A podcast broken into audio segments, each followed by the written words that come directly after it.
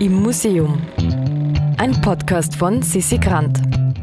Heute am Bezirksmuseumsmontag der Brunnen am Brunnenmarkt. Willkommen zum Bezirksmuseumsmontag und willkommen in 1160 Wien in Otterkring. Ein Bezirk, der für sein Bier bekannt ist und für einen Markt, den Brunnenmarkt. Wir stehen heute vor einem Modell jenes Brunnens, der dem Brunnenmarkt seinen Namen gegeben hat. In einer Zeit nämlich, in der es auf dem jetzigen Bezirksgebiet zwei aneinandergrenzende Ortschaften gab. Otterkring, weiter oben bei den Weinbergen, und Neulerchenfeld, weiter unten, da wo jetzt der Brunnenmarkt ist. Doch unsere Geschichte beginnt schon etwas früher, als Neulerchenfeld gerade erst entstand und erstmals sehr, sehr menschenleer war. Jochen Müller, der Leiter des Bezirksmuseums, erzählt uns mehr. Also, 1695 ist das Datum, wo die ersten äh, Gebäude errichtet wurden in Neulerchenfeld. Und die, die Türkenbelagerung, also die Belagerung durch die Osmanen, war erst ein Jahrzehnt vorbei. Äh, davor hat es die Pest gegeben, das Gebiet war entvölkert und äh, die Grundbesitzer haben, die, die Grundherrschaft brauchte auch Untertanen, um, um auch die eigenen Felder zu bewirtschaften und Steuereinnahmen zu lukrieren und so weiter.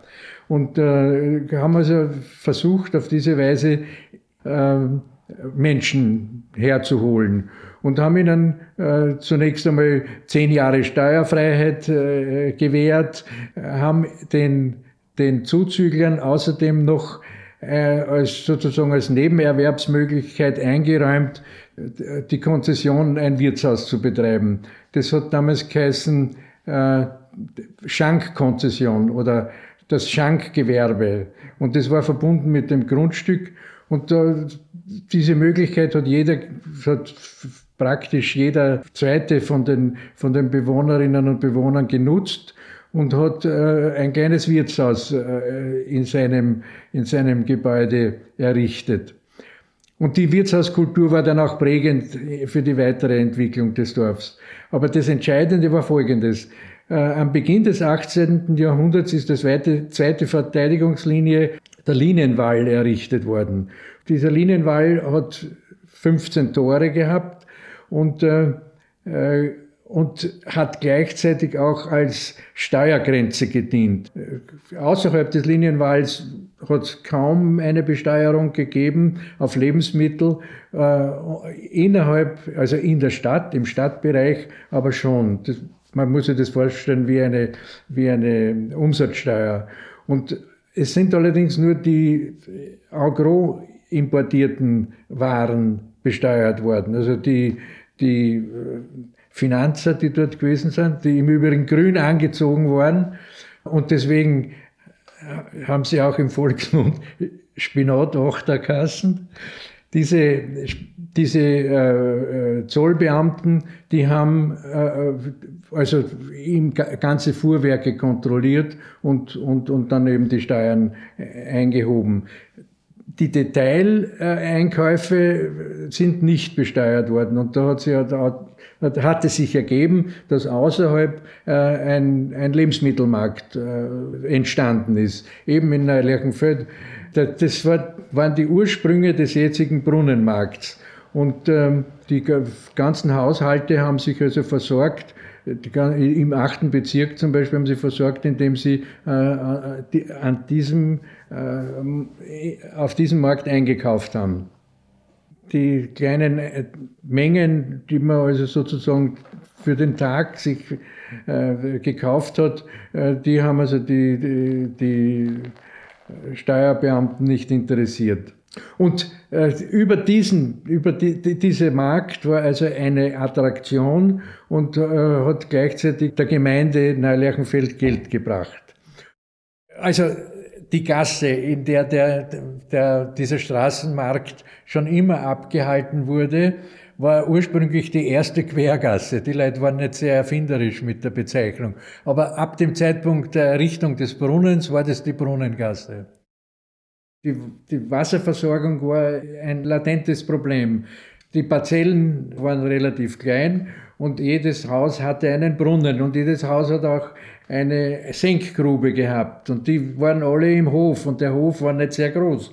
Und wie der große Brand gewesen ist, 1784 ist dann auf der Brandstätte am nächsten Tag eh der Kaiser Josef II. erschienen und hat also die, die, die Menschen bedauert und hat ihnen Mut zugesprochen, äh, hat dann auch eine große Hilfsaktion gestartet und hat dann in Wahrnehmung, dass die Wasserversorgung mangelhaft ist, sowohl von der Qualität als von der Menge her, von der Hofwasserleitung den Lerchenfeldern erlaubt, einen, einen Teil des Wassers aus der Hofwasserleitung, die auch durch Neulerchenfeld geführt hat, zu entnehmen.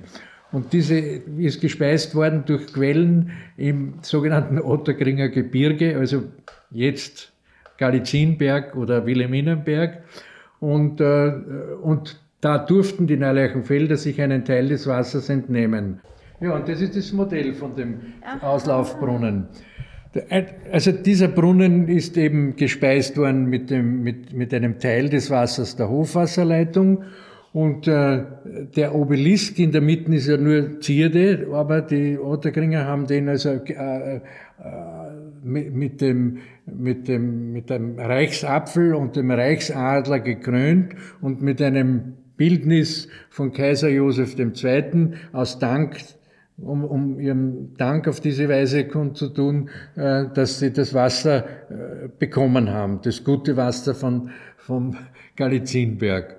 Und äh, wie dann später der Brunnen äh, den Gleisen vom, von, den, von der Pferdetramway, äh, für die Pferdetramway weichen musste, ist der Obelisk am Hoferplatz errichtet worden und aufgestellt worden. Und da sieht man hier eine, eine Postkarte und das ist also dann als, als Kaiser Josef Denkmal am Hoferplatz in der Mitte errichtet worden und hat Bestand gehabt, solange die Monarchie bestanden hat.